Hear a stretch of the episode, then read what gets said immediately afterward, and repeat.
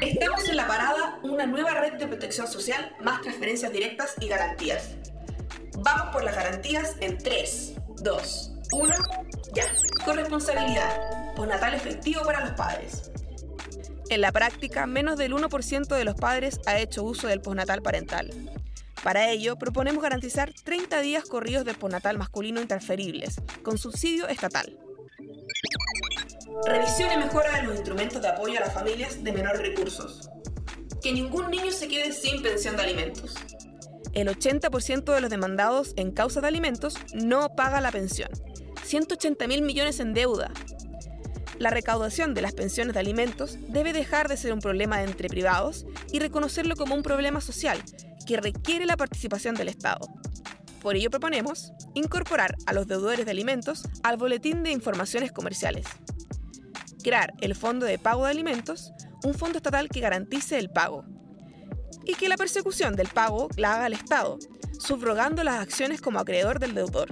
Crear un Plan Universal de Salud toda la población accederá a un mismo plan que cubrirá las necesidades esenciales acordadas por los chilenos, sin importar sus ingresos ni condiciones de salud. Viviendas dignas. Subir el beneficio del seguro de cesantía en 25% de la remuneración. Este es un beneficio opcional del seguro, que se financiará con el 1% del salario.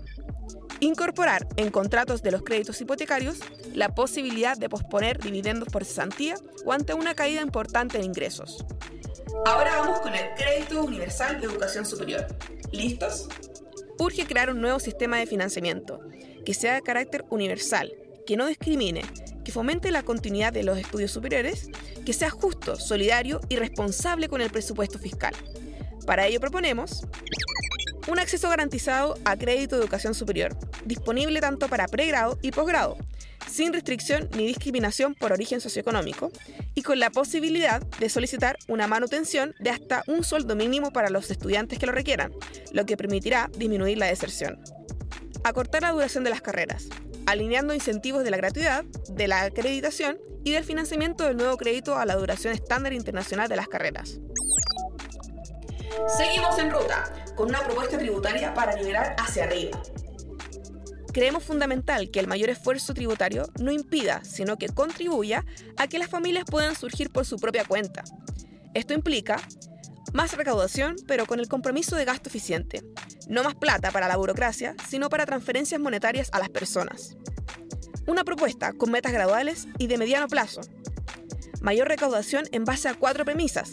1. Eliminar las exenciones impositivas que no se justifican. 2. Aumentar la progresividad del sistema tributario. 3. Impuestos verdes y a sustancias dañinas. Y 4. Control de la evasión. Alivio tributario para las personas y pymes, lo que implica devolución del IVA y mejorar el sistema tributario para las pymes. Y por último, será prioridad no aumentar los impuestos a las empresas en general, y muy en particular a las pymes.